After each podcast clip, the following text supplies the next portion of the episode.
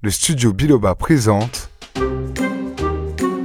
Les aventures d'Arsène Lupin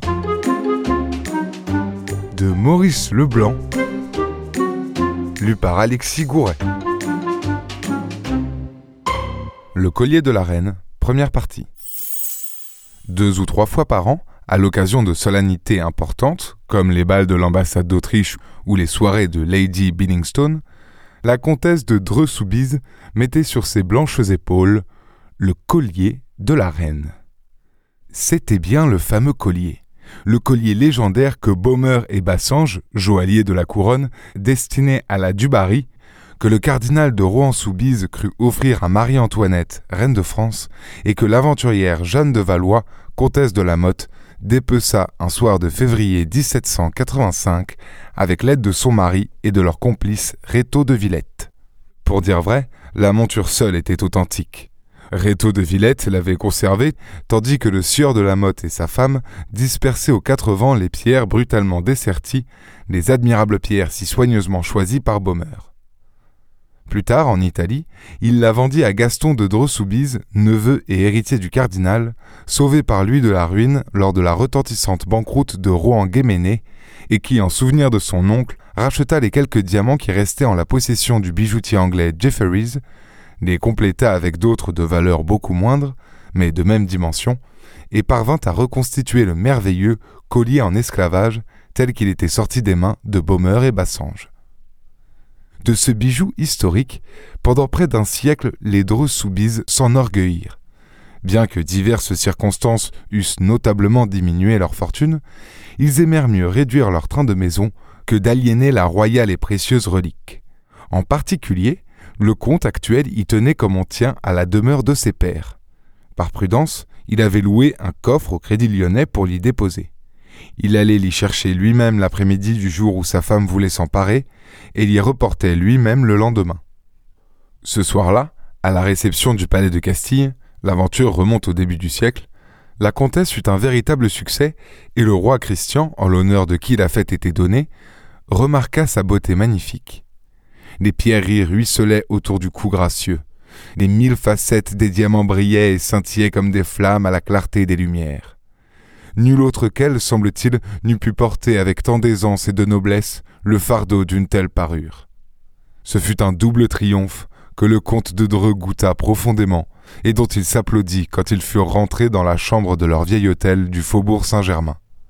Il était fier de sa femme, et tout autant peut-être du bijou qui illustrait sa maison depuis quatre générations.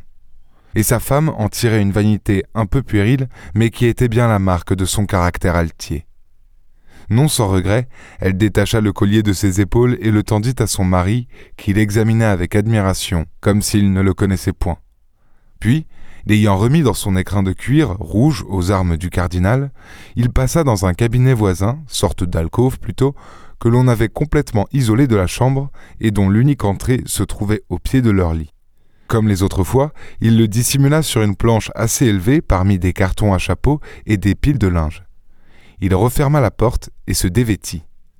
Au matin, il se leva vers neuf heures avec l'intention d'aller, avant le déjeuner, jusqu'au Crédit lyonnais. Il s'habilla, but une tasse de café et descendit aux écuries. Là, il donna des ordres.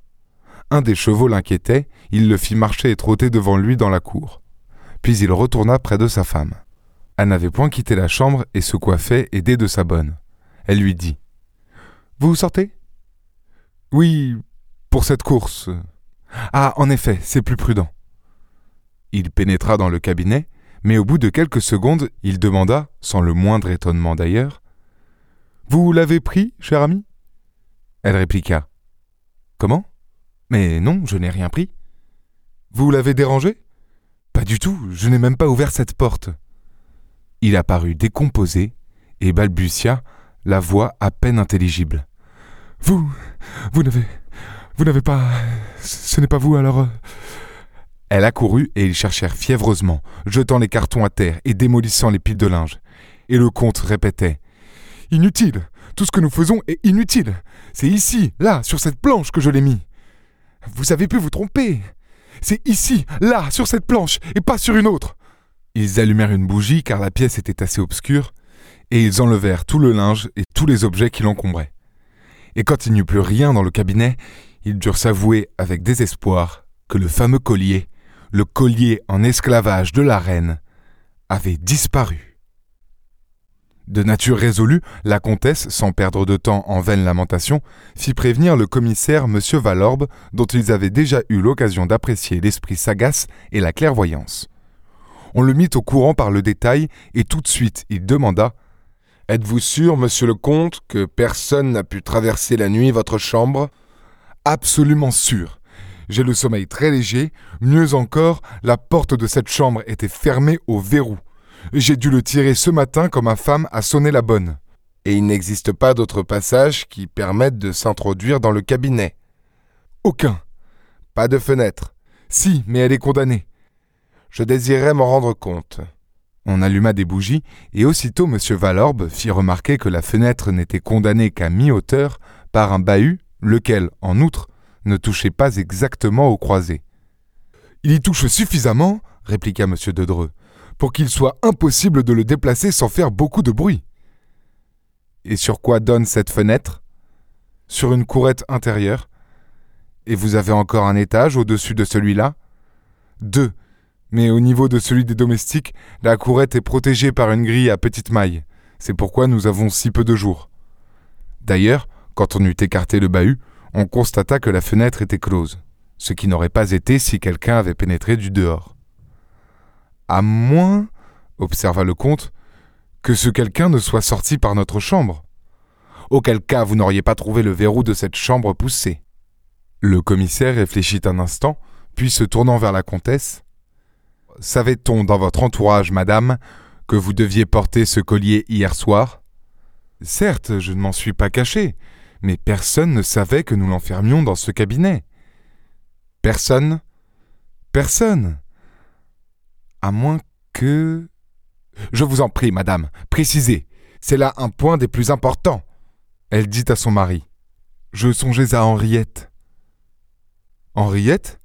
Elle ignore ce détail comme les autres. En es-tu certain? Quelle est cette dame? interrogea M. Valorbe une amie de couvent qui s'est fâchée avec sa famille pour épouser une sorte d'ouvrier. À la mort de son mari, je l'ai recueillie avec son fils et leur ai meublé un appartement dans cet hôtel. Et elle ajouta avec embarras Elle me rend quelques services. Elle est très adroite de ses mains. À quel étage habite-t-elle? Au nôtre, pas loin du reste, à l'extrémité de ce couloir. Et même, j'y pense, la fenêtre de sa cuisine ouvre sur cette courette, n'est-ce pas? Oui, juste en face de la nôtre. Un léger silence suivit cette déclaration. Puis M. Valorbe demanda qu'on le conduisît auprès d'Henriette. Ils la trouvèrent en train de coudre, tandis que son fils Raoul, un bambin de six à sept ans, lisait à ses côtés.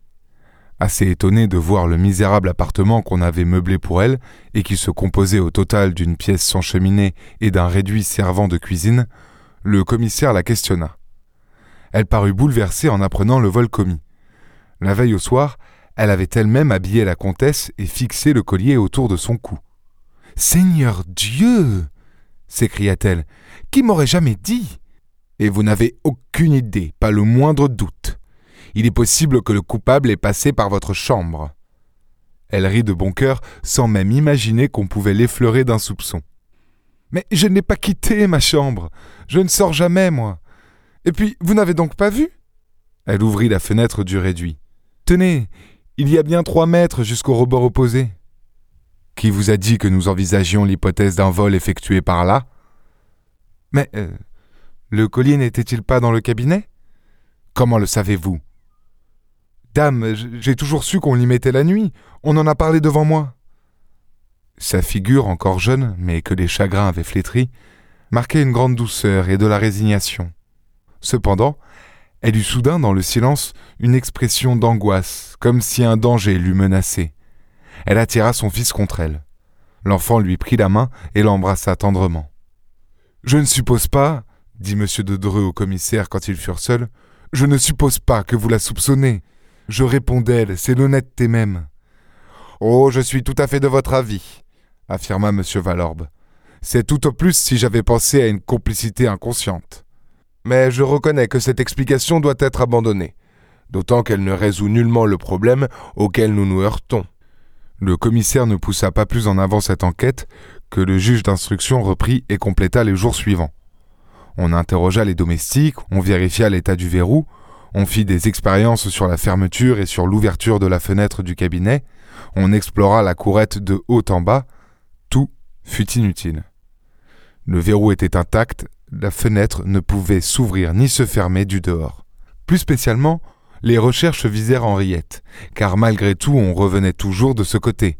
On fouilla sa vie minutieusement, et il fut constaté que depuis trois ans, elle n'était sortie que quatre fois de l'hôtel, et les quatre fois pour des courses que l'on put déterminer. En réalité, elle servait de femme de chambre et de couturière à madame de Dreux, qui se montrait à son égard d'une rigueur dont tous les domestiques témoignèrent en confidence. D'ailleurs, disait le juge d'instruction, qui au bout d'une semaine aboutit aux mêmes conclusions que le commissaire, en admettant que nous connaissions le coupable, et nous n'en sommes pas là, nous n'en saurions pas davantage sur la manière dont le vol a été commis. Nous sommes barrés à droite et à gauche par deux obstacles, une porte et une fenêtre fermée. Le mystère est double. Comment a-t-on pu s'introduire et comment, ce qui était beaucoup plus difficile, a-t-on pu s'échapper en laissant derrière soi une porte close au verrou et une fenêtre fermée. Au bout de quatre mois d'investigation, l'idée secrète du juge était celle-ci. Monsieur et Madame de Dreux, pressés par des besoins d'argent, avaient vendu le collier de la reine. Il classa l'affaire. Cette histoire d'Arsène Lupin est à suivre dans l'épisode suivant.